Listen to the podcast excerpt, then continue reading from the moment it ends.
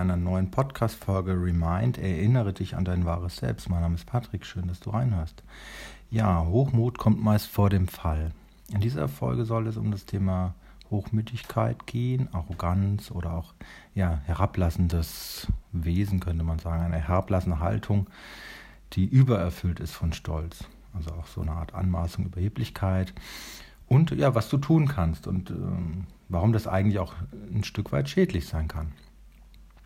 Ja, wie in jeder anderen Podcast-Folge ist es so, dass ich natürlich hier nicht individuell mit jedem arbeiten kann. Ich kenne nicht deine Lebensgeschichte, ich kenne nicht deine Ausgangssituation.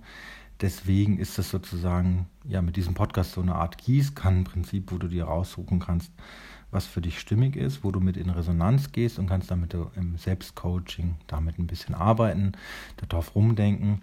Aber es ersetzt natürlich keine individuelle Arbeit, ja, die es im Coaching stattfindet, wo du ganz konkrete Hinweise und Lösungsansätze für deine Situation bekommst. Das kann ich hiermit nicht bieten.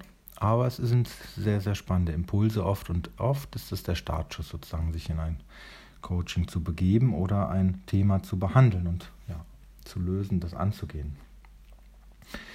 Ja, Hochmut kommt meistens vor dem Fall. Das ist ein, also eigentlich heißt das Sprichwort ja, Hochmut kommt oft vor dem Fall. Und ich mag Sprichwörter und, und so Binsenweisheiten eigentlich nicht. Aber an diesem ist, glaube ich, einiges wahr. Was hat es mit dem Hochmut auf sich? Also ich glaube, dass Hochmut so eine Art geistiger Rückfall ist. Also für viele Menschen, die die in einer Art Demut leben, die respektvoll und freundlich mit anderen Menschen und Kollegen umgehen wollen, sind diese hochmütigen Sätze, Phasen oder Verhaltensweisen oft so ein, ein Rückfall, weil sie fallen aus dieser demütigen, freundlichen Haltung oft raus. Ja, das heißt, sie werden unangenehm, sie werden unfreundlich, sie stoßen andere vor den Kopf, ja, sie werden vielleicht sogar verletzend und ja, ein Stück weit vielleicht übergriffig, überheblich, anmaßend und merken oft gar nicht, was sie damit tun. Oft passiert das mit dem Hochmut nach Erfolgserlebnissen. Also man hat zum Beispiel einen neuen Job, man glaubt, man, man ist sicher, man hat vielleicht einen großen Kundenauftrag bekommen oder ist auf eine gute Idee gekommen. Und dieser Stolz kann einfach ja, übergehen in Hochmut. Also zu viel Stolz und zu viel von diesem Erfolgserlebnis kann so in dieses Superman-Gefühl einbringen, dass man glaubt, man kann alles schaffen, alles ist möglich, ich bin der Größte und der Beste. Und ja, die Realität sieht oft dann einfach anders aus. Also das, was wir fühlen und was wir real schaffen, das ist nochmal ein Unterschied. Oder das, was wir glauben zu schaffen und das, was wir tatsächlich umsetzen können, ist einfach, da sind Welten dazwischen. Also auch wenn ich ein, ein ganz großes Ideal mir ausmal oder ganz große Vorstellungen, ja, dann überschätzen wir meistens unsere Fähigkeiten. Also wir glauben, dass wir etwas ganz schnell machen können, was aber vielleicht tatsächlich fünf Jahre dauert. Ja. Und das ist sehr, sehr unangenehm, vor allem für die Menschen drumherum. Ja, weil die natürlich irgendwie immer wieder verletzt werden. Man stößt sie vom Kopf, wie gesagt, und man wird anmaßend, hochmütig, überheblich. Und oft ist das so, dass aus diesen hochmütigen Phasen auch schlechte Entscheidungen treffen. Und man ist so von sich überzeugt und hat ein so positives Selbstbild, aber unterschwellig ist man immer noch verunsichert. Also der Selbstwert scheint sehr hoch zu sein, aber unter der Oberfläche ist das nicht. Und oft sind das Menschen, die, ja, ich sag mal, eine Suchtvorgeschichte haben, die in irgendeinem Bereich Drogen, Alkohol, äh, Spiel, Glücksspiel, Sexsucht, irgendwie eine Suchtverlagerung haben und dann sozusagen in diesen Hochmut rein sich gebracht haben. Und das kann natürlich auch dann mental passieren.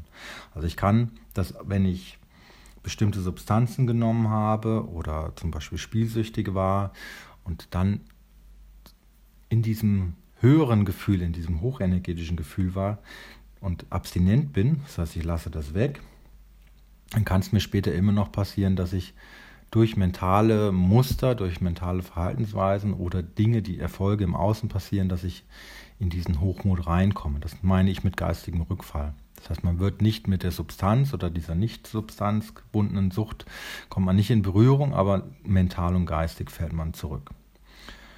Und wichtig ist es deshalb, mit Routinen und mit Selbstwertarbeit und Selbstliebe, mit Selbstbewusstsein kontinuierlich an sich zu arbeiten. Also wer dazu neigt, in diese hohen, hohen Phasen zu kommen, wo er tatsächlich andere Menschen vom Kopf stößt, der kann damit nur mit täglichen oder wöchentlichen Routinen oft entgegenarbeiten, weil das immer wieder kommt. Und ich habe hier noch ein paar Zitate. Ein stolzer Mensch verlangt von sich das Außerordentliche. Ein hochmütiger Mensch schreibt es sich zu. Marie von Ebner-Eschenbach und Honore de Balzach, aber ich spreche es bestimmt falsch aus, er sagt, Ruhm ist ein Gift, das der Mensch nur in kleinen Dosen verträgt. Für seine Arbeit muss man Zustimmung suchen, aber niemals Beifall. Charles Louis de Montesquieu. Also Französisch bin ich sicherlich nicht sehr gut am Aussprechen. Und wir haben ein deutsches Sprichwort noch, Arroganz ist eine Mangelkrankheit der Seele. Das hat keinen Autor, ist unbekannt, ist ein Sprichwort. Und manche Hähne glauben, dass die Sonne ihretwegen aufgeht. Theodor Fontane. Ich glaube, da gibt es auch eine Geschichte, wo ein Hahn tatsächlich sich einbildet, dass die Sonne nur für ihn morgens aufsteigt. Und das beschreibt, beschreibt ganz, ganz schön den Zusammenhang. Oder Marie von Ebner-Eschenbach, wo die Eitelkeit anfängt, hört der Verstand auf das beschreibt für mich das Phänomen. Ne? Also das, man fängt dann an, in diesem Hochmut eigentlich den Verstand auszusetzen, die normalen Gedanken auszusetzen. Und ich erwähne hier immer wieder das Thema mit der Dankbarkeit. Ich habe eine WhatsApp-Gruppe, wo du gerne hinzukommen kannst, wenn du Dankbarkeit täglich schreiben möchtest. Ja, fünf bis zehn Punkte am Tag sind da Pflicht, wenn du damit rein möchtest. Und dieses Ritual hilft tatsächlich mehr Demut zu entwickeln und dankbarer zu sein. Man muss das natürlich kontinuierlich machen, ja. Und das ist sozusagen wie ein, ein Vorsorgeschutz, wie der Rostschutz ähm, am Auto, würde ich fast sagen. Also wie der, der Oberf der Lack dient ja auch dazu, dass das Blech unten drunter nicht rostet. Ja, und so ist es mit der Dankbarkeit. Das schützt und imprägniert sozusagen gegen diesen Hochmut. Also dass du dankbar für alles, was ist, bist und das auch ausstrahlst und nicht ja, hochmütig wirst und in diese Arroganz reinfällst. Und wenn man das täglich für sich etabliert, dann ist die Wahrscheinlichkeit groß, dass du ja, sehr zurückhaltend bleibst, dass du freundlich mit deinen Mitmenschen bleibst. Und das Schöne ist, du wirst irgendwann merken, wenn du in diesen Hochmut reinfällst. Also wenn du irgendwann mal einen Tag hast, wo du merkst, oh, hier ist irgendwas schiefgegangen, dann wirst du es entweder mit dem Dankbarkeitsritual feststellen oder aber zweite Routine, die ich empfehle, ist eine Tagesreflexion. Also zu gucken, welche Gefühle haben mich am Tag beschäftigt, wo war ich vielleicht unfreundlich, habe ich irgendwo gelogen, muss ich mich bei jemandem entschuldigen, ähm, was hätte ich besser machen können. Das sind so typische Fragen, die am Ende des Tages sehr hilfreich sein können, um zu gucken, okay, wie war insgesamt der Tag. Gibt es irgendetwas, was ich verbessern soll? Gibt es irgendjemand, den ich verletzt habe? Bin ich meinem Ideal sozusagen treu geblieben? Also das braucht immer wieder diese Selbstkontrolle. Also das ist ein, ein wunderbarer Mechanismus, das kann man jeden Abend schreiben, um sich selbst zu kontrollieren und sich selbst zu reflektieren. Ja, und das beugt sozusagen diesem Hochmut vor. Warum ist der Hochmut so gefährlich? Hochmut ist deshalb so gefährlich, weil wir, wie gesagt, andere Menschen vom Kopf stoßen. Und wenn mir Kollegen vor den Kopf stoßen, dann sind sie vielleicht weniger hilfsbereit. Wenn mir Freunde den Kopf stoßen, dann wollen sie vielleicht weniger mit uns zu tun haben. Wir verlieren möglicherweise unseren Job, wenn wir gegenüber Vorgesetzten arrogant sind. Und wir machen uns damit letztlich das Leben schwer. Ja, und zugleich macht es auch ein Stück weit einsam und wir ziehen damit Menschen an, die eben auch arrogant sind und haben wahrscheinlich kein, kein gutes Umfeld, weil diese Menschen sind oft welche, die wenig umsetzen, aber viel von sich glauben und dann gleichermaßen auch wieder aber abstürzen. Also in, genauso wie sie hoch abstürzen, können sie sehr tief abstürzen.